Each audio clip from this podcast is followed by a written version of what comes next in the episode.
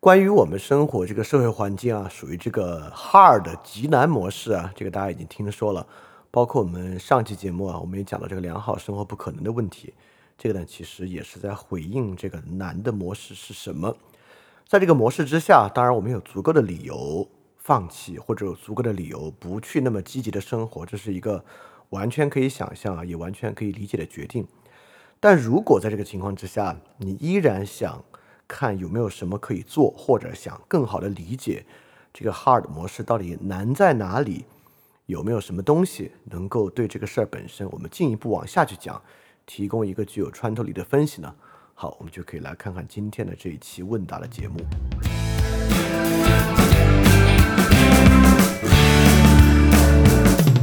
翻转问答。Sleep Radio. Ask me anything.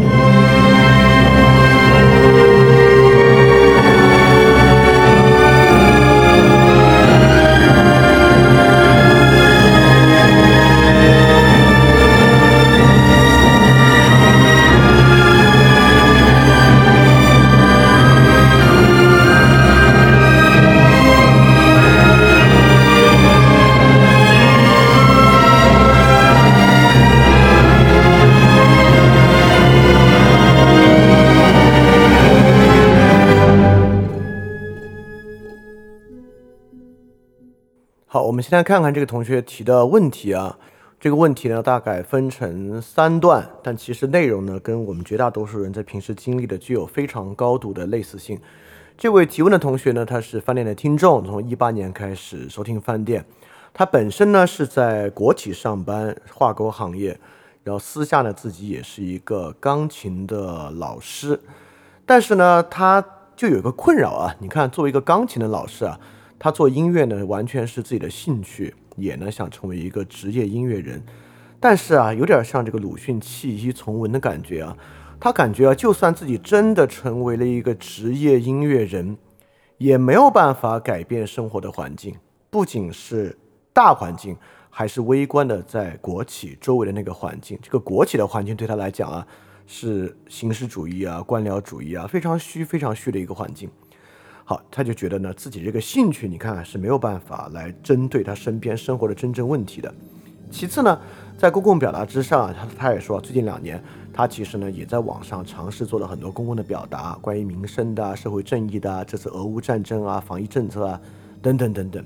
但整个过程呢，让他变得非常灰心，身边人的观念并没有因为他的表达产生什么样的改变啊，更多的呢只是用更奇怪的眼光在看待他。他呢并不害怕这些眼光对他会不会造成问题啊，他只是说呢，就感觉啊，对于他这样一个比较典型的在网上没有太多影响力的人来说，感觉这个过程更像是一个自我感动，根本的就是这个皮肤汗数，这是他的原话啊。他没有办法改变身边的人啊，所以说这个过程这个表达到底有什么价值，对他来讲是一个很大的问题。我相信这也是很多人经历的一个事情。所以说呢，他没有办法把目前的工作，不管是他在企业的工作，还是他自己这个钢琴的这个兴趣，跟他真正关切的社会实践联系起来。有时候呢，就觉得啊，干脆不管这些啊，就一门心思去做音乐，可不可以？但是呢，又会有一些罪恶的感觉，觉得如果不做点什么，呃，来改变这个糟糕的大环境啊，是一个很太利己主义的事情。而且呢，其实也是我们很多人的感受啊。当你看到非常尖锐的社会矛盾的时候，其实你也很难平静下来去做别的事儿了，对吧？所以这个是很容易想象的。所以说呢，就是卡在这么一个位置之上，也就是说呢，某种程度之上，他对于呃这个社会的问题啊有很强烈的感受，也在尝试做一些事儿，但是没什么回馈，就整个这些说服的过程啊，看不到什么真正的作用。所以在这个情况之下该怎么办呢？哦，这是一个非常非常广泛的问题，当然这也是一个非常难的一个问题啊。我相信，如果对这个问题能够有特别好的回答，那可真是解决了这个时代的最巨大的症结。所以，这么一个困难的问题啊，该怎么样去找到一些真正对我们有启发的东西呢？其实我在读这个问题的时候，我一方面能够读到所谓我以前提到过的那个，就是每个人都不得不去做知识分子的时代里面的一个主题。所以，对于公共话题等等问题啊，人可能都需要去产生一些回应。第二点呢，其实我也读到一个很重要的东西啊，就是感觉这些真正的公共事件啊，真正的公共场域，我们好像参与不进去，这么一个问题。就是对于很大的这个社会和政治议程啊，没有办法能够在其中有任何的参与度，这么一个问题。但你想到，这两个问题啊，一方面是这个作为知识分子这一面的问题，第二方面呢是政治参与的这个问题。我读到这个问题，在想它的解法的时候啊，我脑子里面像打雷一样闪过了一个念头，我感觉到，哎，这不就是，这不就是那个人讲的那个重要的问题吗？这是谁呢？就是马克思重要的问题意识，但不是那个马克思，是那个比较厉害的那个马克思，就是马克思韦伯。所以说，从这期翻来问答开始呢，我们也开一个新坑。这个新坑呢，就是马克思韦伯的两个置业演讲，以学术为治和以政治为治，两个置业演讲。其实啊，马克思韦伯这两个置业演讲可以说是非常好的在回答这位发问者的问题，不光是回答这个发问者的问题啊，也是回答我们今天很多人在生活中的疑问。所以说呢，我就来说说马克思这两马克思韦伯，我们还是用韦伯来讲吧。韦伯这两个置业演讲。嗯，在韦伯生活中的一个背景和他的时代背景，这两个职业演讲啊，一个发表于一九一七年，一个发表于一九一九年，都是二十世纪初，距离我们今天呢时间是很长了。我们先从时代背景来看吧，其实当时的情况和我们今天有很相像的部分。在一九一七年啊，韦伯第一次发表以学术为志。演讲的时候呢，德国当时正是世界的第二强国，仅次于美国。一九一七年呢，正是第一次世界大战打到最高峰的时候，德国在东线战场啊有很大的推进，但在西线战场呢完全陷入僵局。刚刚啊把这个列宁放回到沙俄，希望列宁可以在沙俄掀起革命，因此彻底瓦解东线的这个对手沙俄，德国能够彻底腾出手来进行西线作战。一九一七年呢，德国也因为这个电报事件和无线潜艇战啊，导致美国参战。所以说，参战之后呢，德国快速倒向一个纯粹的军国政府。就之后在第三帝国初期和希特勒有很多合作的这个辛登堡和鲁登道夫，慢慢呢真正控制了德意志帝国，建立这个丁氏独裁。所以整个这个情况之下，德国本身呢也是在一个非常危机的时期。在这个情况之下呢，德国啊。就是在这个军事独裁政府之下实施这个总体战的策略啊，就整个国家的资源完完全全向这个啊军队倾斜啊，导致呢德国平民啊已经开始生活在非常困乏的环境之中了。在整个一九一七年啊，大概就有好几十万人死于因为战争导致的营养不良，整个经济陷入极大的萧条。所以总的来说啊，从一九一五到一九一七啊，就是在韦伯发表以学术为志的演讲周期，德国并不是一个非常顺利的环境啊。不仅如此，德国正在遭遇非常巨大的危机。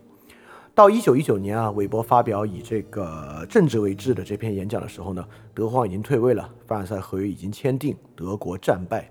战后呢，这个极端呃主义啊，其实在德国大肆兴起。当时不管是极左还是极右啊，在德国内部都可以说是甚嚣尘上。极左呢就指责当时社民党啊，就阻止这个发发动和俄国类似的共产革命，在出卖工人利益。极右呢则反对这个威玛共和国的民主制度啊，要让德国快速恢复帝制。而且极右呢就是与这个像这个新登堡啊、鲁登道夫啊。这样的军方势力勾结来破坏呢当时的共和，就是共和的势力啊，让德国在一战中失败。所谓这个刀刺在背的这个说法嘛，就是当时这个军事独裁极右翼对于这个威玛共和国体制的不信任。所以说，韦伯啊发表这两次演讲的时期，对于德国来讲呢，也是一个 hard 模式，在一个极难模式之下，回应当时他所处时代问题的两次重要的演讲。而且这次演讲啊，不仅对于德国或者这个魏玛共和来讲很重要。其实魏玛共和以后我们肯定会再去做专题讲啊。我一直说，现在最像的其实就是魏玛共和时期啊。那一切都与魏玛共和时期有高度的类似，所以分析魏玛共和对于了解我们的当下也有很大的重要性。我们说回到韦伯啊，呃，这两次置业演讲不仅对于德国是一个很特殊的时期，对于韦伯也是一样。韦伯呢是出生于一八六四年，死于一九二零年。他其实很年轻啊，只活了五十七岁。你想啊，韦伯死于一九二零年，学术作为置业演讲是一九一七年，政治作为置业演讲是一九一九年，政治作为置业演讲稿的出版啊是在一九一九年的十月，所以说这两个置业演讲啊，其实真的算是韦伯的绝笔了。所以这两个并不是韦伯早期风华正茂的时候去做的演讲，其实是韦伯在生涯最末期对于如此糟糕的时事做出的重要回应。可见，在各种时间的节点之上，这两个。演讲啊，本身分量都非常非常的重，尤其是对于以政治为置业啊，这对韦伯来讲呢，并不是一个没有实践智慧的事情。韦伯本身呢，不是一个纯粹的书斋学者，在他的生涯学术生涯之中啊，啊，他是个很早就获得了声誉的学者，但由于他生活的颠簸啊，他其实一直遭遇的很严重的情绪问题。呃，在他发表最重要的著作《新教伦理与资本主义精神》，其实也是一九零五年的作品了，算是他学术生涯中期的作品。发表这个作品之后呢，其实韦伯一直算是独立知识分子角色，没有回到大学体系之中，也参与了整个一战中的很多的德国政治情况。像在一五年和一六年啊，就是学术为置业演讲之前，他其实在一个政府的委员会里面任职。这个政府委员会呢。就是去试图保持德国在战后比利时、波兰主权的这么一个委员会，而且一九一八年啊，就是马上要失败了啊。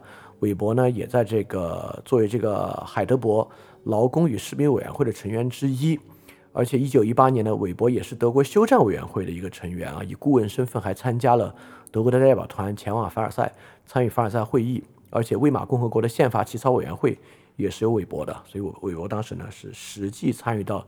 政治事务中的这么一个人，而且在晚年啊，就因为对政治事务的参与，与极右翼为敌。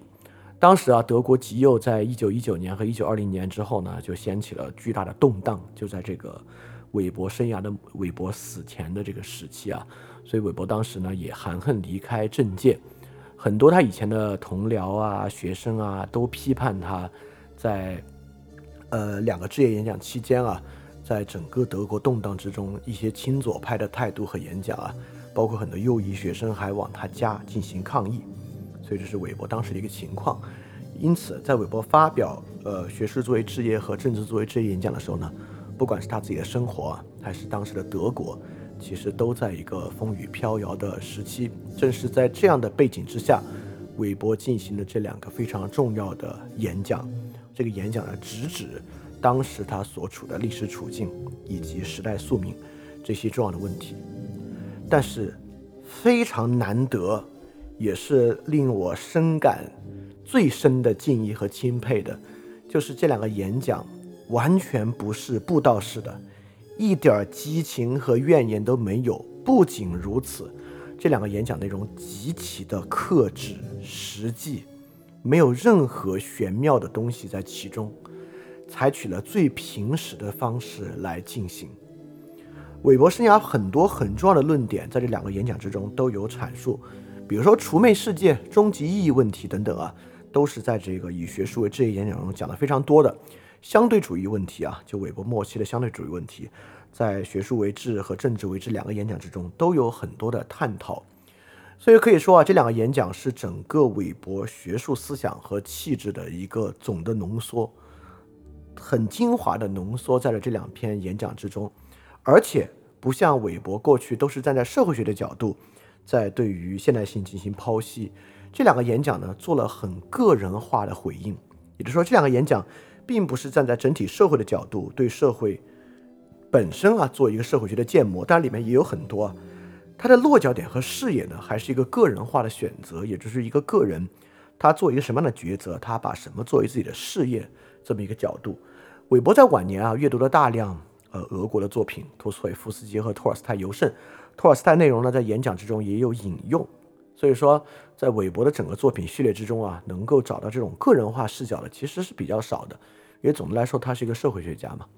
呃，当然对于托斯托耶夫斯基和托尔斯泰啊，韦伯也是做批判性的使用的，所以说这本身既是他整个学术思想的浓缩，也是韦伯。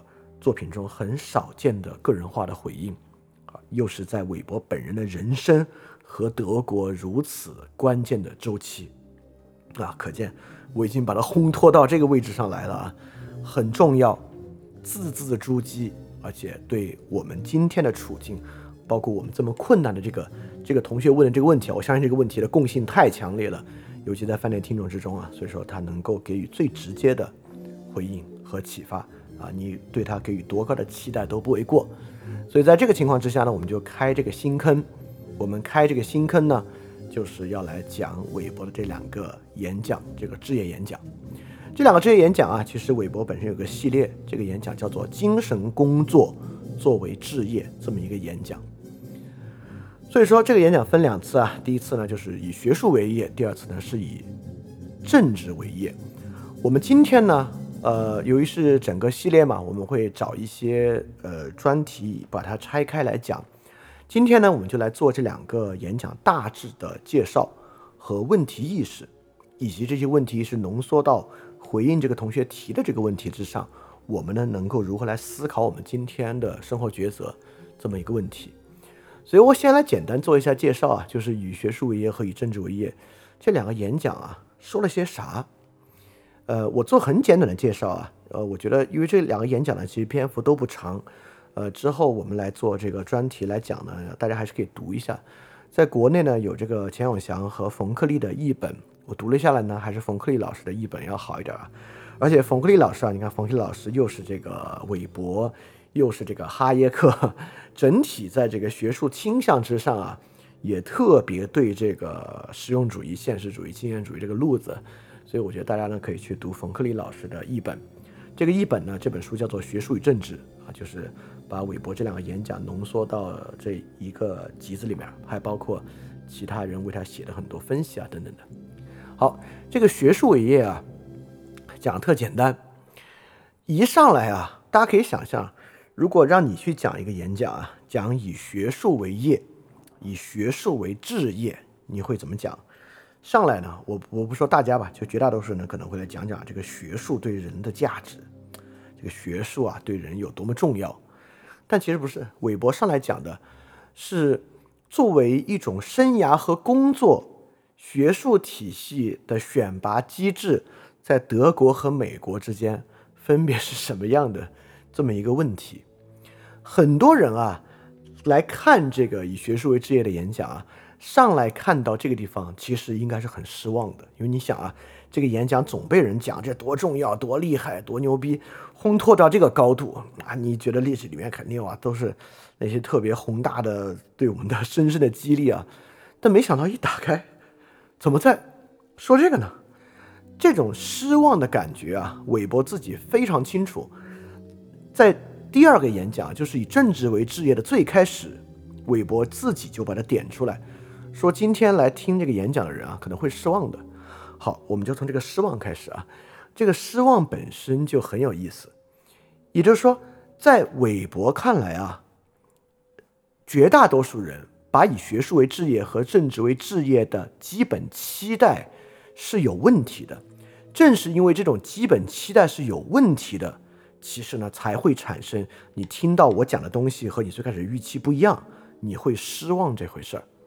也就是说。韦伯这两个演讲，以学术为业和以政治为业，是跟大家流俗的对于志向、志业的期待是逆着来的。这种逆着来的呢，其实就有很大的好处。我们就明白啊，如果它真是逆着来的，里面呢就应该有新的视野和新的对问题的分析了。因此啊，在学术伟业有一个很技术性的开始，就是来讲啊，这个学术选拔机制，在美国和德国，包括这个青年教师。他的这个工作和薪资模式到底有啥不一样？这么一个问题之后呢，就引入了关于这个学术研究人的人格和学术本身到底有什么意义问题的探讨。当然，这个问题呢，就直切到问题的核心了，就是这个学术研究啊，到底有什么意义，有什么价值？尤其呢，韦伯把它放在一个什么背景之下呢？就是理性时代作为这个启蒙完成之后。在理性时代，学术能够有什么价值？这么一个很重要的探讨。然后呢，最后啊，学术伟业的结尾，我要说，韦伯很明显的在里面讲，学术不能提供个人主义的价值。就在里面，他在说，教师这个职责啊，既不能当先知，也不能当导师，所以学术不能够提供这样的价值。这呢，可能就是人们失望的一个方面，也是人们对于。理性时代的学术产生误解的一个方面，这是学术为业。当然，实际说起来里面内容多得多啊，我只是大概说一下框架，我们之后还会再提到。政治为业这这这篇演讲呢，讲的是这样的东西啊。它首先呢，讲的是政治的一个大背景和框架。政治是什么呢？现代的政治呢，就是以国家为单位的支配关系。所以说，如果你以政治为业，你处理的呢，就是国家与支配关系的这么一个事儿。这是他的点提点啊。第二点呢，他就在讲。这么多在政治过程中去从业的人啊，他们有什么不同的类型呢？他就讲了把政治作为主业和把政治作为副业的不同区别，以及各种不同的政治参与的类型。比如说啊，这里面很多人在韦伯看来就是他们参与政治，但他们不是以政治为志业，他没有这个志向，他就是把它当做一个工作。当然，这种在现代政治之中就是很多嘛，所谓的官僚政治。里面很多人就是把它当做一个社会分工来看待，并不是对其有真正置业的。这点的重要性恰恰就在于，在韦伯看来，一个以政治为置业的人，但实际上你要打交道和处理的就是这样的一些人，所以你是需要去了解在这样一种支配关系之中他们是什么样的。里面呢，呃，韦伯进一步谈到了政治参与的各种类型，其中谈到了一个群众政治家。最主要的呢，就是新闻工作者和新闻评论者，这个呢，与今天这个互联网时代啊产生的关系就会相对大一点。包括后面呢，也说到这个新型政党的出现，所以整个这部分呢，就是在说现代政治与过去政治的区别，以及在现代政治情况之下，他提供的这些分工和置业，这些职业是什么样的。然后呢，最后韦伯提到了现代政治置业所需要的一种心理价值，这里面有一个非常重要的。一个点啊，我们一会儿再来讲，这里是一个很重要的问题。问题，两种伦理学的区分。好，所以说简单来说啊，以学术为业演讲和以政治为业演讲里面的内容呢，就是这样的一些东西啊，这是个最简单的一个框架。我们之后呢，呃，我们之后去精读的时候再一个一个细讲。好，我们回来看一下啊，学术为业、政治为业，整个这个演讲系列叫做精神工作作为置业。这两个东西啊，其实是有一个核心问题意识的。以学术作为置业和政治作为置业，它不是分开的两个演讲，而是一个精神工作作为置业的一个核心。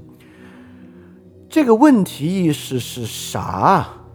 对于韦伯来讲，如果我要总结啊，韦伯讲的呢，就是精神工作的非精神性这么一个问题。也就是说，韦伯是个社会学家，韦伯讲的呢。就是精神工作具有什么样的社会性的依赖和框架？人有很多精神追求，对吧？你说我通过这个听音乐，通过欣赏画作，通过阅读小说来达到一个精神追求，这个东西啊，只要那书买来读，看上去是没有什么太多社会性的依赖的，但其实有啊。我们之前讲那个。农民工阅读哲学那期其实就在讲这个问题啊，这本身当然也有社会学的依赖，尤其说到以什么什么为业，就是它要变成一个实践，变成一个真正的工作，变成一个志向的时候，它当然更会遇到社会条件对它的阻碍。这就是为什么以学术为业一开始啊，韦伯讲的不是那些大的东西，而是德国大学与美国大学对于年轻讲师的选拔薪酬。和课程制度的区别，他透过这个区别，其实要讲的呢，就是学术这个工作啊，听上去都是这个非常孤独的精神探索，不是？学术作为一个工作，首先呢，就是活在一定的社会框架之中，这是韦伯的问题意识。为什么有这个问题意识？这个问题意识非常重要。你看啊，就像这个提问者一样。这个提问者关注的呢，是我做了很多公共表达，但是呢，这些公共表达没有用，没有产生既定的效果。好，我们先回来看啊，我们从我们从别的工作的非精神性开始，比如说外卖送餐员这个工作，我们想啊，外卖送餐员这个工作怎么干得好，对吧？或者说都不用说怎么干得好了。外卖送餐员这个工作该怎么做的一个问题。如果你现在要指导一个人来做这个外卖送餐的工作，你给他说的是啥呢？对吧？你当然是说你是选择美团还是饿了么，这两个平台有什么不同的区别？他们的规则是什么样的？你能够使用到这个租赁电动车的机构是什么？它的换电的模式是什么样的？哪个导航软件会更好用？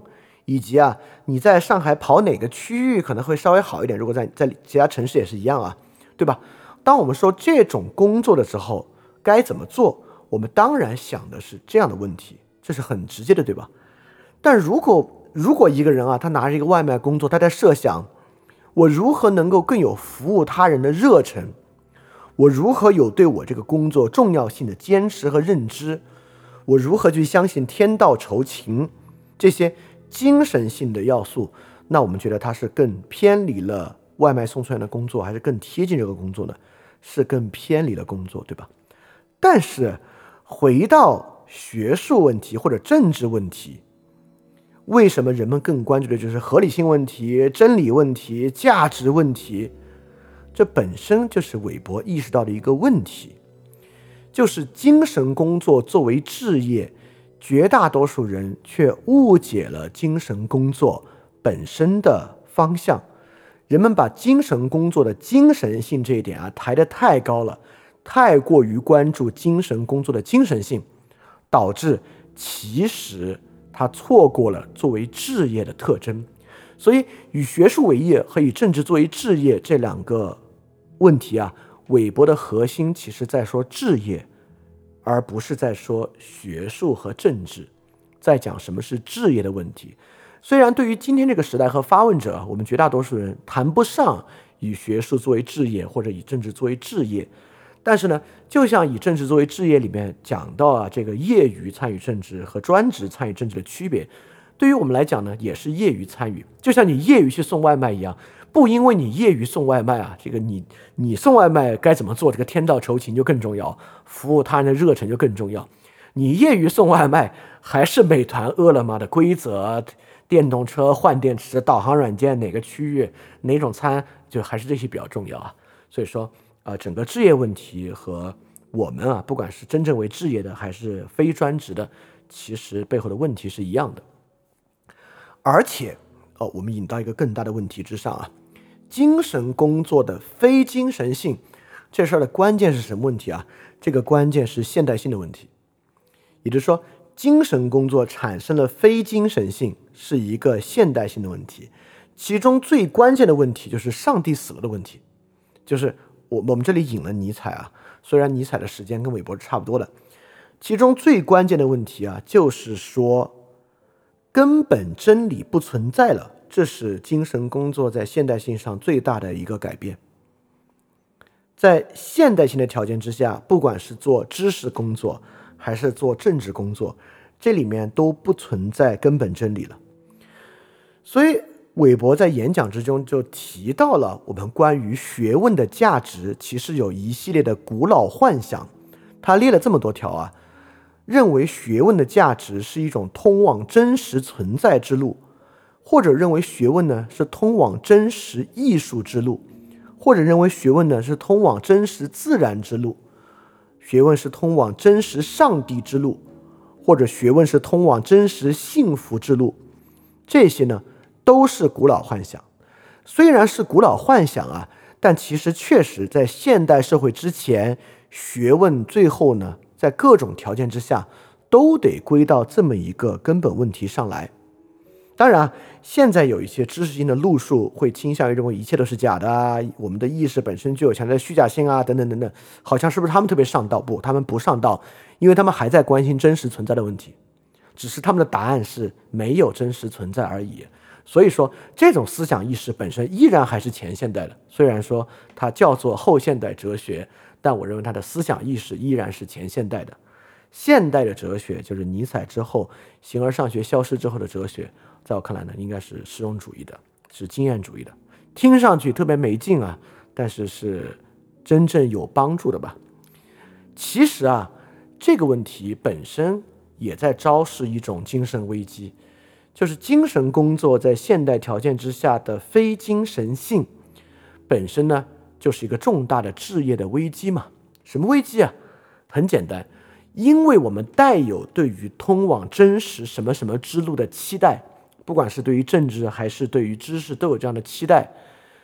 现代性提供的框架就是不能让人满意嘛。具有现代特征的知识和政治过程，无法存放我们的志业，就我们无法在这个真实过程中真正把我们自己的志向放在其中，无法让我们满意。所以说，这个呢就是一种精神危机。而这个精神危机呢，提问者本身的疑惑就是，呃，你让我再去，你让我在国企里面做，我不行，就是这个工作没有价值。呃，我自己的兴趣呢很不错，但是我自己的兴趣比起现在我身边经历的东西啊，呼应不上。但我想真正参与到我身边的这个社会和政治过程之中呢，我参与不进去，我在那边找不到这个事情的价值。所以提问者的疑惑呢，恰恰就在昭示这种精神危机。这种精神危机呢，就是一个现代性的危机。这个现代性的危机呢，里面我们能看到一个错位，就是说，现代不管是学术过程还是政治过程啊。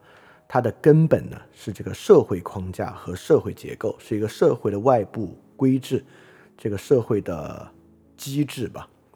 但是呢，我们对它的期待依然具有前现代的特征。我们希望透过学术和政治实现的是那些极其崇高的价值啊，但是就不行。这个东西呢是一个精神危机。所以说，精神危机以及对于精神工作期待的。误解产生的歧途与危机的属性，以及在现代性的情况之下，这个精神工作到底该怎么做？它的特征是什么？啊，本身呢就是这个精神工作作为置业演讲的根本问题意识啊。这个问题意识呢，其实跟我们的生活关系也是很直接的。好，我们就来看看啊，我们这里我们你看，我们刚刚简单的讲了以学术为业和政治为业，大概里面是什么内容？其次呢，我们就讲啊，这个系列演讲，精神工作作为置业的问题意识是什么，以及这个问题意识与我们今天生活的共性是什么。然后呢，我们就到这个具体的问题意识了，就在这个两两个演讲之中呢，涉及了什么样的问题？就如果你听饭店听的比较多啊，这些问题你都不陌生，里面绝大多数饭店都曾经涉及过，而且很多啊涉及的并不浅了。但这次呢，我们可以以这个角度专门来谈，这个专门谈一次之后，其实我觉得对大家帮助应该是比较大的啊。而且在这个思想路线之上啊，韦韦伯和我们之前谈的维克维特根斯坦，包括哈耶克，其实是非常接近的。韦伯、哈耶克、维特根斯坦这三个呢，其实是二十世纪一个很重要的呃阐释的非真理性的、非本质的这个路线上的一个重要的一些线索吧。他关注的呢，就是很关键的事实与价值问题，这也是我们其实会去迷惑的，尤其是涉及到我们对于事实和价值问题的转向，就是不要去考虑真假问题，要去考虑实用问题的一个转向这个点啊。所以说，呃，对于发问者的这个发问啊，其实它是一个更大的笼罩在这个问题之上，所以应该我觉得啊，是对于我们今天的状况能给予很多帮助的。好，我们就来看看里面有什么具体的问题啊，很有意思。我们先来看学术。为治，学术为治业啊，最开始一个很重要的问题意识，就是我们就不说学术了，我们就说知识工作，更贴近我们今天所谓每个人都要成为知识分子的时代。学术为治最开始，韦伯问出的问题呢，就是知识工作具有外部条件，知识工作很大程度上不由个人的知识求索决定，而受到真正这些外部条件的影响。以上这些话都是我总结的啊，这这这些话并没有出现在韦伯的演讲之中，韦伯的演讲使用的是另外一些表述啊，到时候我们细讲的时候再去看那些表述。我的总结是说，为什么上来谈这个问题呢？就是知识工作更受到这些外部条件的影响。好，这些外部条件是什么呢？第一，就是知识生产和知识工作的选择机制的影响。韦伯呢在里面就谈了。就为什么往往在他能看到那些最优秀的学生，其实干不好啊？这个二十世纪初的这个知识工作，也就是说，在那个时候的选拔机制，并不会选出那些最优秀的人这个问题。但是韦伯却关心另外一个问题，因为我们听到这个问题，我们也会产生那种怨气。但韦伯关注是另外一个问题，也就是说，这个选拔机制确实能选很多庸才出来。但为什么他其实也能够很大程度之上选出一些还不错的人呢？虽然最优秀的人往往会被这个机制淘汰和在这个机制之中不太混得下去，但实际上选出来的人啊，也不全是庸才，他本身还是具有一定的选择性啊，这是个很重要的问题了。其实这个问题呢，对于我们今天的公共表达也是一个很重要的问题。就公共表达之中筛出来的人，当然庸才和投机分子非常非常多，而且我我我也相信很很有一些可能最优秀的人并没有被筛出来，所以某种程度上我可能还不是那些最优秀的人吧。当然这背后是有原因的，原因呢就是这个选择机制本身具有强烈的技术性这么一个很重要的特征，整个技术性是两个精神工作作为置业里面很关键的一个关键词。因为现代性跟技术性的关系，我们在个人主义和平民社会讲过很多嘛，所以我们考虑这个 hard 模式啊，对这个 hard 模式本身的技术性分析和技术性把握，一定是个很重要的视角，而这个视角我觉得是高度缺乏的。现在我们会思想这个问题，其实你看，我们想象 hard 模式，我们在想啥？大家可以扪心自问，我们想的是不是还是善恶对撞问题？我们想的是不是还是光明与黑暗的这个角力的问题？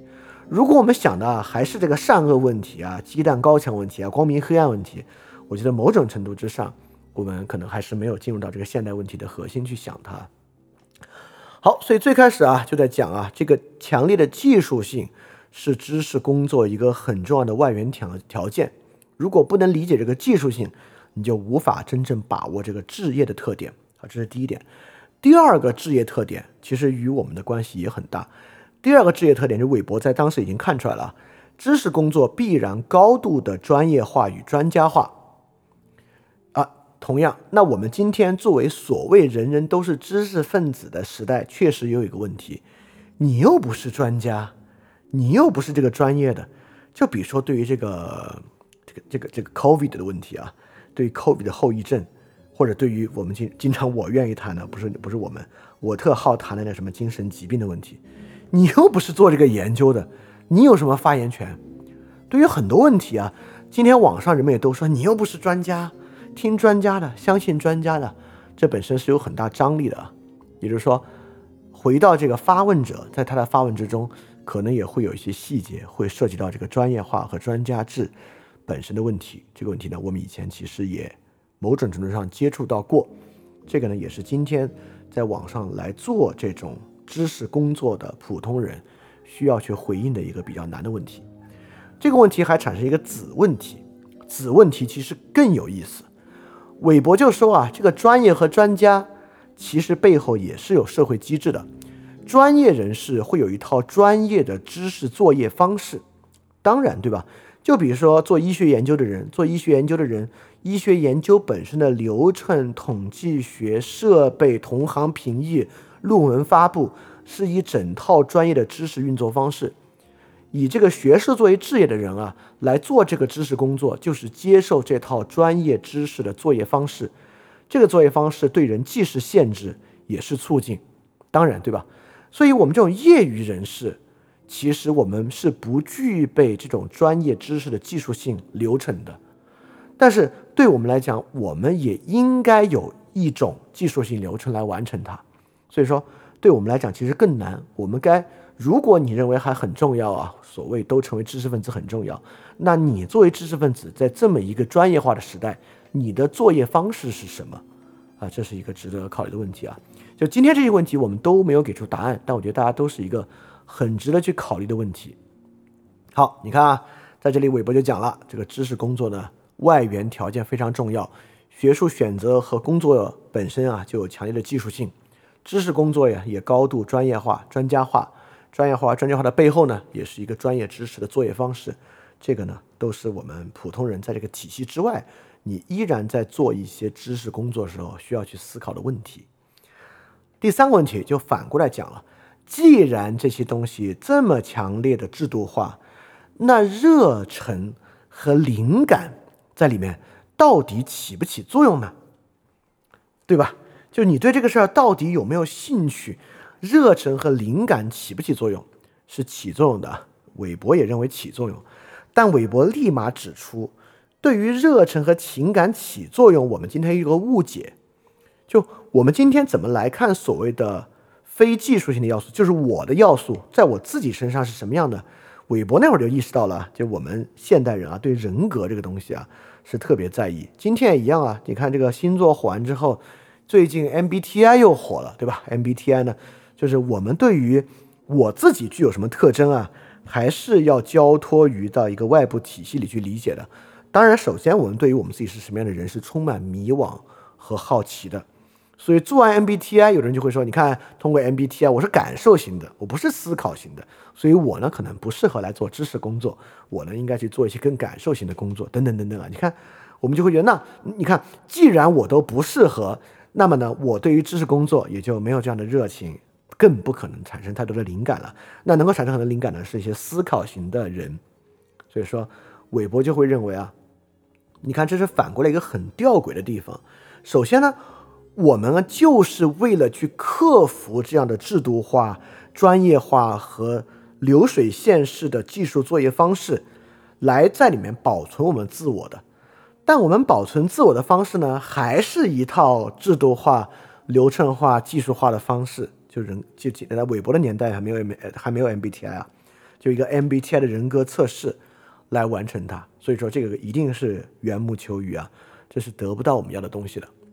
好，所以说你看学术职业第一部分一些细节的问题意识，就是知识工作外源条件与内源条件的张力。知识工作在韦伯看来，一定是外源条件和内源条件都需要起作用的。外源条件呢，就是这个知识工作最后的选择机制的技术性和专业化、专家化。专业的知识作业方式本身这套东西，每个人呢需要去思考这样的问题。第二部分呢，就是它当然也很强烈的依赖个人的热忱和灵感，但我们如何去理解和感受我们自己的热忱和灵感，这就成为另外一个问题。使用类 MBTI 人格的方式回答这个问题，一定是缘木求鱼的。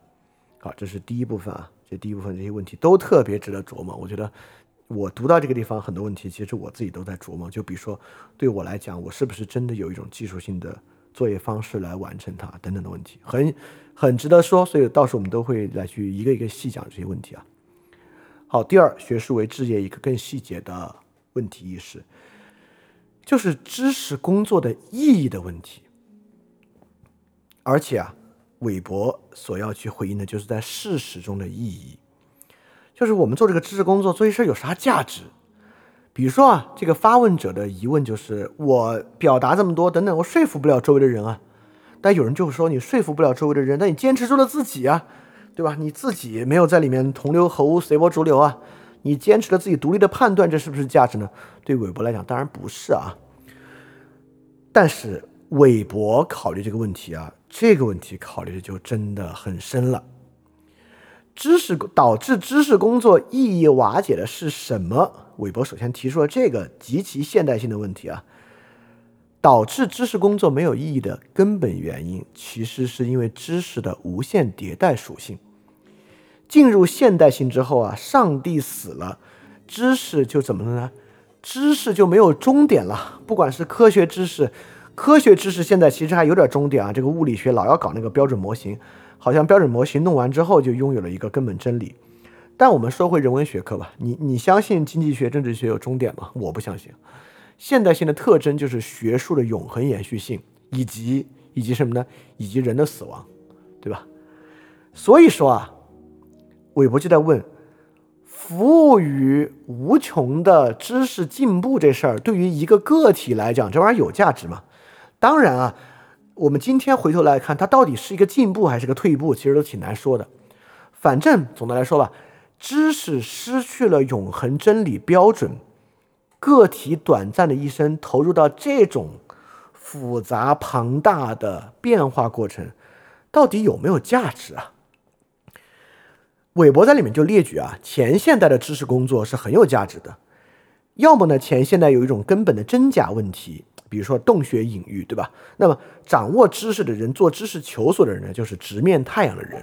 那这个直面太阳之后，至少在洞穴隐喻之中啊，直面太阳之后呢，你当然就是获得了真，而其他人是假。这东西很有意义啊。但其实我们之前在个人主义和平民社会，我们就讲过啊，某种程度上我们都是在看倒影，是没有直面太阳这么一回事儿的。太阳呢是一个假设，这个我们在那会儿都讲过，这当当然这本身就很现代性。第二呢，要么就是前现代的知识工作有这个概念问题，比如说在中国有这个名实问题。如果把名当做根本啊，以名证实这套想法的人呢，梳理清楚了名的系统，当然呢也就达成了一个最根本的秩序。概念在前现代也是有这个根本价值的，更不用说神圣体验。以及在启蒙过程中产生的物理真理的特征，那物理真理呢？或者今天用比较时髦的话，第一性原理呢，就是知识工作的根本价值。但韦伯非常敏锐的就提出啊，在现代社会之中，这些东西都不存在，都不存在。所以说，在这里呢，他引了托尔斯泰的一句话，也是这里面的重要的托尔斯泰命题。托尔斯泰说：“学问没有意义，因为对于我们所关心的唯一重要的问题。”我们该做什么？我们该如何生活？他没有提供答案，就是学问不对我们该做什么，我们该如何生活，良好生活问题提供答案。良好生活是我补的，韦伯就意识到了这一点，而且这是真的，确实学问不对这些问题提供答案，知识不对这些问题提供答案。所以，到底知识工作的意义何在？所谓今天都要成为知识分子的时代。只是互联网媒介的一个无奈，还是真的值得追求啊？这当然就成为了一个很重要的问题啊。所以说，马上延伸出一个问题了：在今天的知识工作中，什么东西有知道的价值的问题？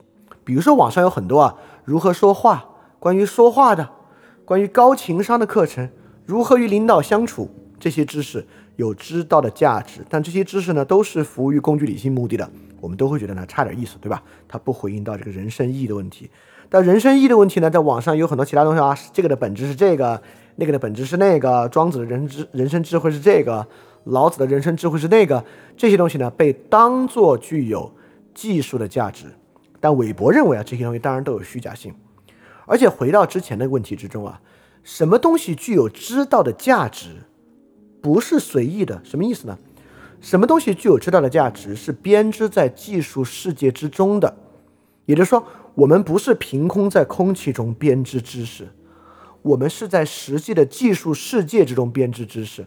比如说，我编织出一个知识，别人说你这是哪个门类的知识啊？我说我这个知识太玄妙了，没有门类，说不上是任何门类的知识。那在对韦伯来讲啊。这个东西呢，它就不是一个良好的知识工作，因为现代社会东西的分门别类的技术性是一个，当然你可以用 tag 别的方式，anyway 啊，就是说你必须有一种方式来应对这个技术系统。你说我这玩意儿太玄妙了，它不能被概括，它不能被定义，这可能是个宣传手段，是个 marketing 手段啊，它听上去就是玄学，当然也是今天非常重要的一个门类。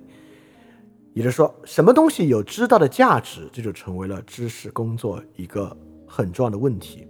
那就回到我们今天就是发问者的提问啊，呃，他觉得这工作他不满意，他那个兴趣不满意，所以他要做一些事儿。那什么东西有知道的价值呢？在我们今天很多人来看啊，这个事实有知道的价值，因为今天是个后真相时代嘛，更贴近真相的东西有知道的价值，当然如此。但你能停到这里吗？你要不要往前再走一步啊？什么东西有知道的价值？你看，饭店讲就讲什么东西怎么讲啊？本身就是我的一个回应方式，对吧？我认为什么东西有知道的价值，但很有可能，比如说你颗粒度一讲细吧，听的人就少了，就说明哎，你的这个知道的价值啊，就不是公共性的了，它没有很好的编制在技术性世界之中，等等等等这样的问题啊。大家听最近饭店节目，你经听到了我改变了这个节目的一个技术性操作，我把这个节目的问题是浓缩成几句话讲到节目最开始，这也是在这个技术性世界之中，我来回答什么东西有知识价值的一个作业方式的改变，就就是这些 detail 对今天的知识工作尤为重要。那我沿着往下稍微多说几句啊，好。韦伯就会认为呢，在现代情况之下，什么东西有知道的价值？呃，唯一能够给出比较好答案的呢是科学问题。科学问题有知道的价值，因为它直接编织到科技科技吧，编织到技术之中，成为技术的某种推动力。再加上科学本身啊，还带有前现代的物理真理的特征。那个物理真理啊，我们今天在其他领域都都已经不相信了啊，比如什么政治经济有根本真理，我们不相信了。但物理学有根本真理，很多人还是信的。虽然我是不信的，很多人还是信的。所以韦伯就认为呢，科学是有这个价值预设的，这个价值预设存在，我们不用去证明科学知识有知道的价值。很多人，包括很多组织啊、社会机构就会去扑上去研究。所以说，我们啊，除了科学以外，其他知识工作和知识过程的价值预设是什么？这个价值预设本身的空洞性啊，就是现代性精神危机的一部分啊。对于很多人来讲，这东西就是没有价值，这本身就是现代性危机的一部分。而今天来进行公共表达的人啊，所谓的必须成为知识分子，很大程度上首先要回应的就是什么东西有知道的价值，这个价值预设的问题啊。所以知识的工作在今天有什么意义？本身呢是一个很值得琢磨的问题，尤其是任何认为他自己的求索很重要的人，你也需要去回答这一个问题。好，这个问题再往下产生了第二个问题啊，就是政治与学术的区分。哦，这个问题非常重要。韦伯在这里强调的是知识工作的非政治性，知识旨趣和政治旨趣是两个完全不同的东西。你看。这立马就要把刚才很多人的路堵死，因为刚才很多人在问啊，你说说这个知识知道的重要性是什么呢？比如说，对于很多女性主义者啊，我们说为什么了解这个上野千鹤子的知识是重要的呢？我们就说这个是你争取自己的解放，争取你自己的权利，所以这种知识呢是重要的啊。今天很多人在网上说这个另外一个马克思的知识重要，也是这样的话，但韦伯根本就不认可这个观点。韦伯认为。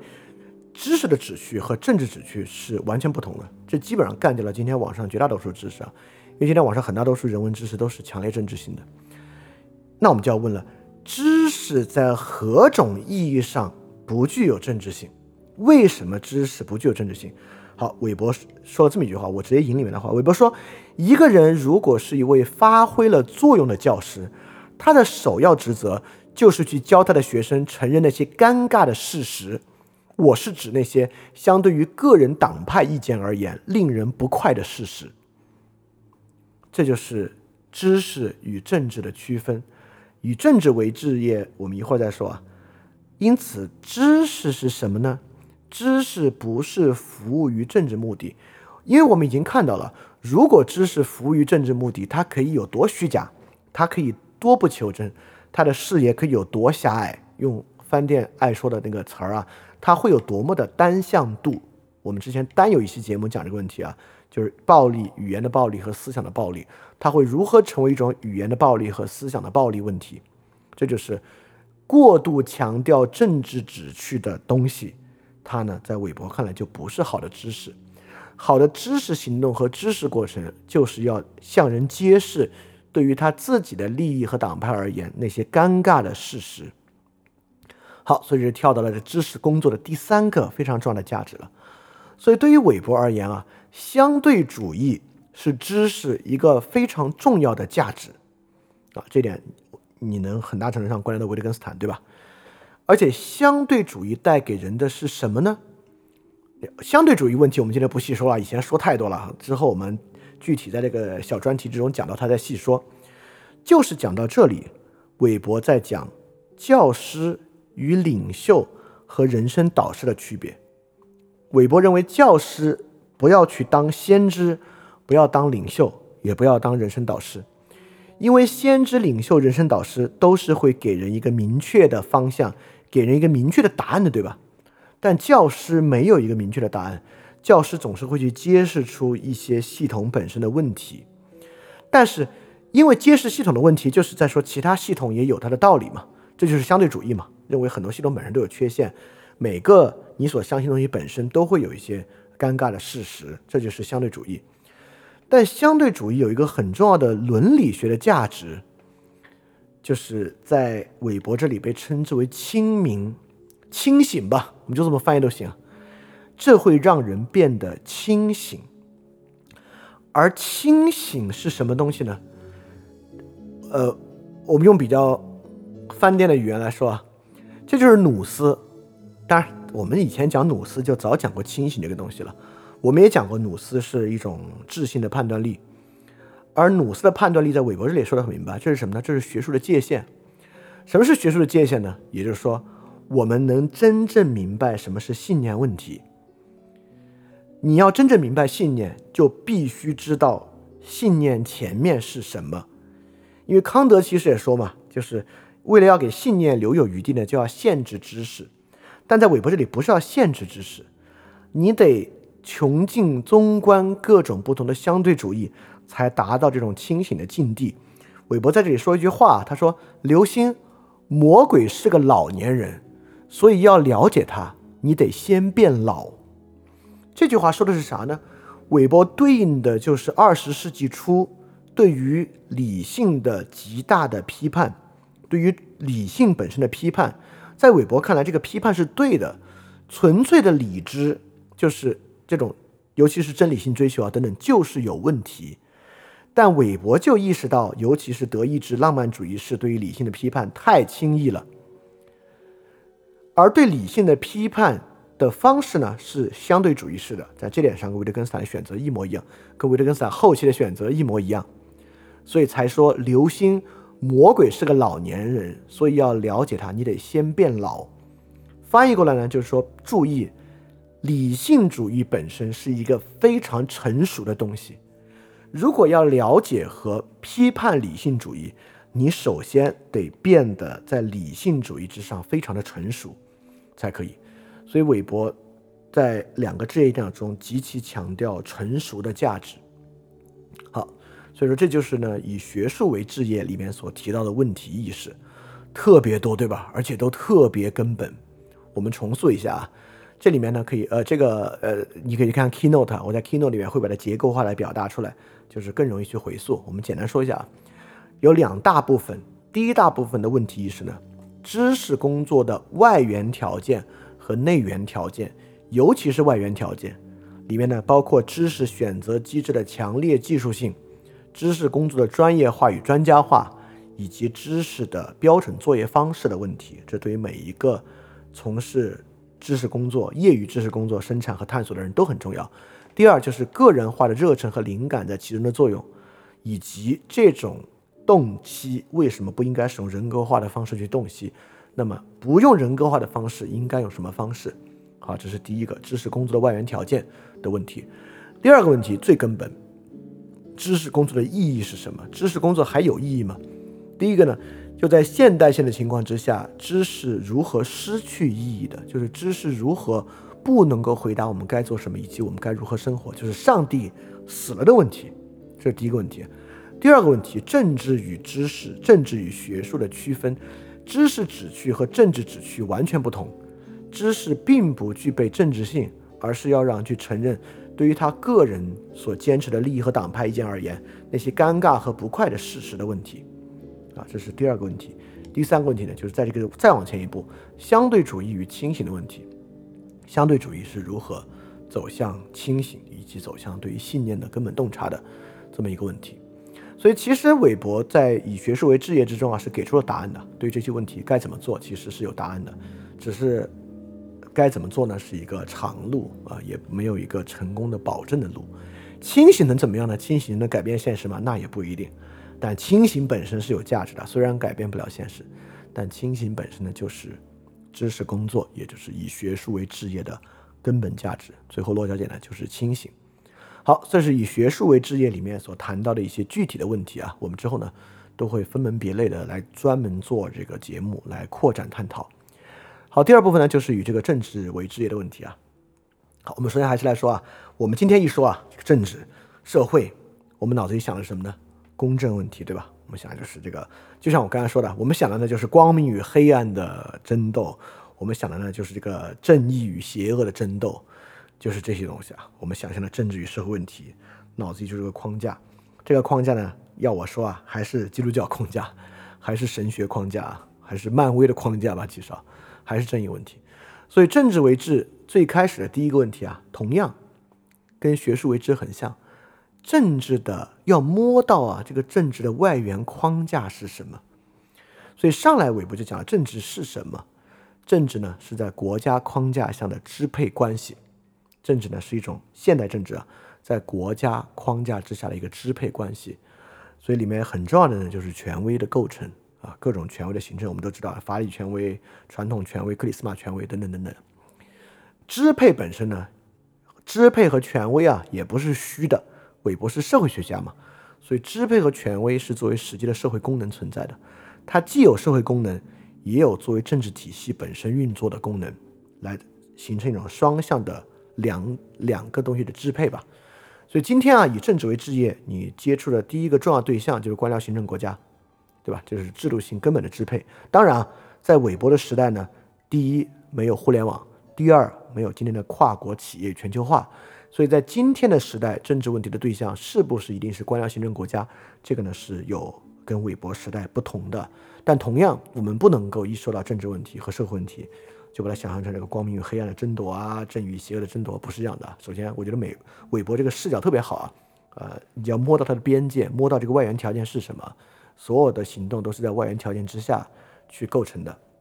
好，在这个之后呢，就说到他第二个问题啊，就是新型的现代性的以此为置业的政治家有什么不同的路径，也就是说。我们一说到以政治为置业的问题啊，你到底该你到底在跟什么样的人打交道？这样的问题以及他们的特点是什么？韦伯就区分了主业作为政治的，副业作为政治的。以主业作为政治的绝大多数都是服务于支配关系的非支配者，对吧？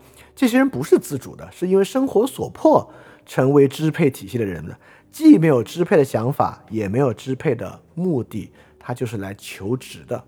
啊，这是一类。第二类呢，专业官僚，专业官僚们还可以区分，就是我们在情志已经区分过了，这个利色服和人色服，就是实际管理政治事务的和实际不管任何实际事务啊，只是管理政治系统本身的。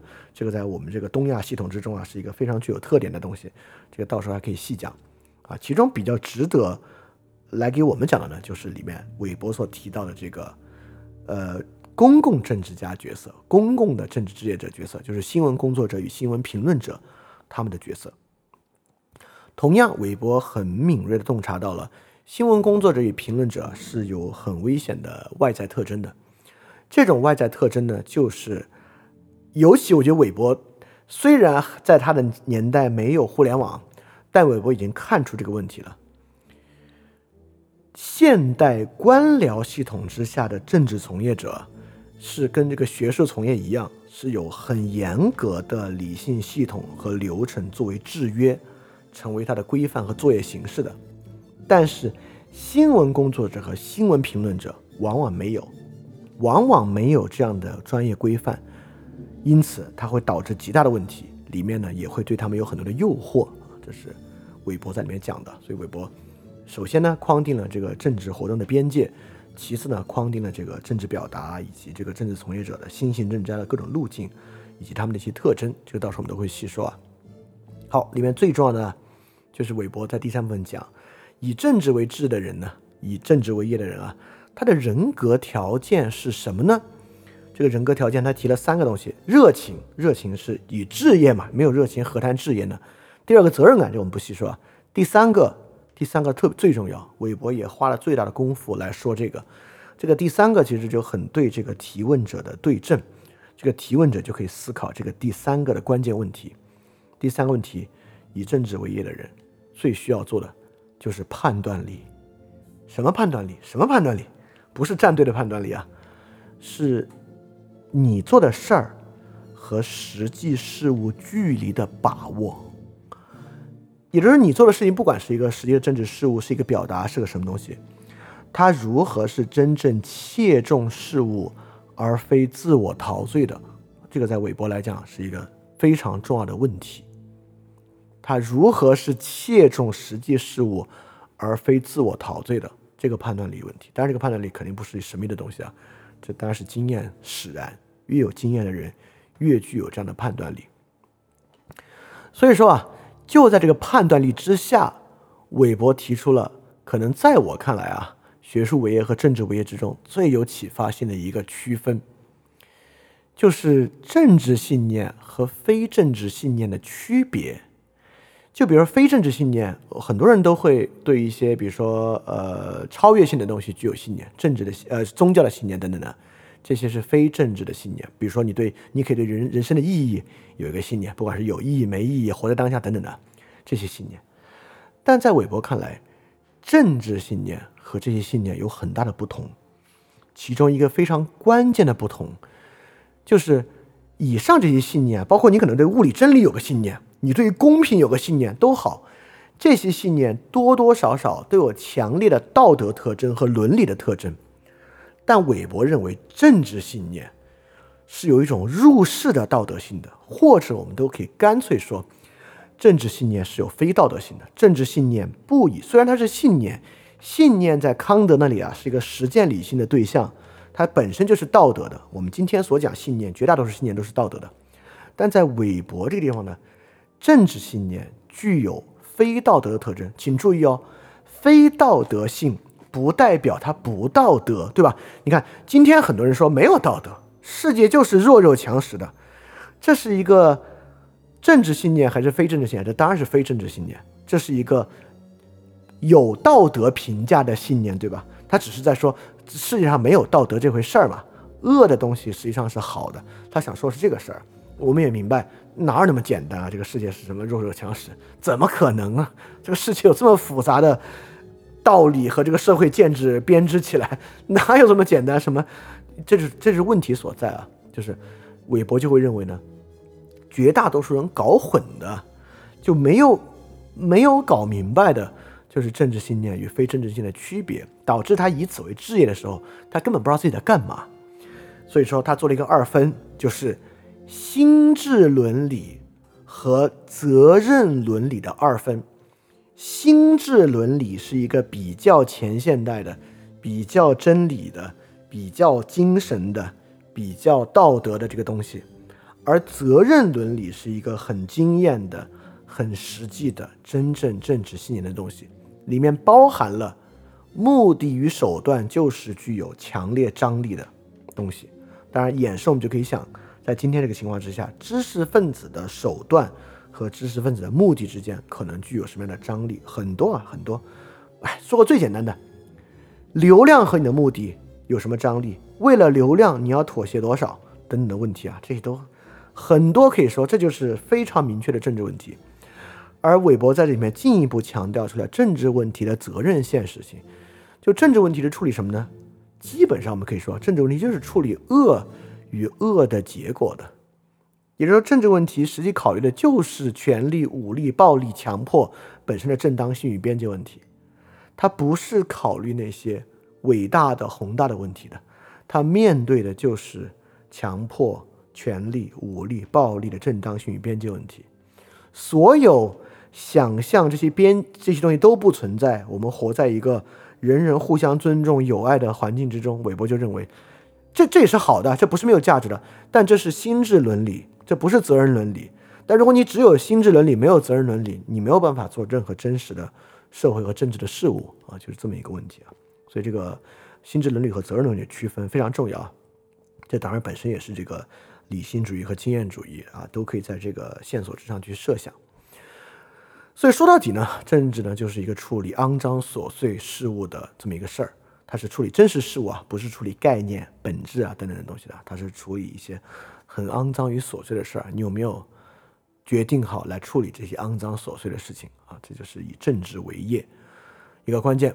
好，这是我们又又梳理了一下这里面一些细节的问题啊。同样，我们都会在做一些细节的专题节目去探讨。当然，感觉以政治为业这部分做一些细节探讨，它的这个。这个这个这个这个安全性难度啊，就比学术伟业部分要难。但 anyway，这个也是一种，这也是一种技术，这也是一种对于这种肮脏和琐碎本身的处理啊。你必须面对这样的处理，啊，才是真正去回应有一个责任伦理的实践嘛。这也是一个例子。好，所以今天这期节目呢是一个开篇，开篇呢我们来首先非常感谢这个同学的提问啊，他这个提问是一个很具有时代性的问题。极其具有共性也极其重要的问题，就是在他问题本身的呈现之中呢，让我想到了呃马克思韦伯的两个以学术为业和政治为业这个晋升工作作为职业的两个演讲，这个字字珠玑的这个集大成演讲。通过对这个集大成的演讲呢，我们应该能够找到很多很多的细节。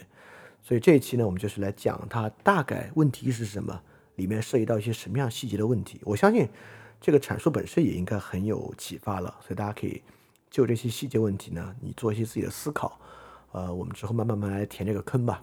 所以接下来呢，我们有这个坑，有中国历史还给世界的坑，有这个十大灾问的坑，有这个还有主线节目。做这些节目够累的了，当然我还要。呃，强迫自己把这个戈达尔的节目 FF 三零做出来啊，这个量够大。当然，我也会去回答一些其他的饭店问答的节目。好，这个坑多坑多人不愁啊，慢慢填就行了。翻转电台需要你的支持啊，因为之前有长期以来啊，一直四年以来支持我的一个大额捐赠人，我跟他的捐赠期限到期了，所以现在呢，我要来看翻转电台啊有没有可能自己造血，可持续的继续发展下去。但是翻转电台呢会继续保持非知识付费模式，不管是电台节目、文章、知识社群，都保持全免费的模式，也不需要接广告或者做定制节目的方法，能够保持独立的运营。所以在这个背景之下，需要大家的支持捐赠，希望翻店呢这个创作机制可以保持下去。如果运气好啊，钱多于我自己的生活所需，它还会用于做事侠创作机制本身的创作补贴。所以说，特别希望你通过 Pay 创和爱发电这两个平台赞助。如果你需要知道 Patreon 和爱发电的地址，请去 Show Note 之中看。好，谢谢大家了。那我们这期饭店问答节目就到这里结束，我们下期节目再见。如果你有问题呢，欢迎你发问到 ask at flipradio dot club，ask at f l i p i d i o dot c l u b 就可以向我提问了啊，非常欢迎你的提问。那我们下期节目再见，大家记得敢于去相信。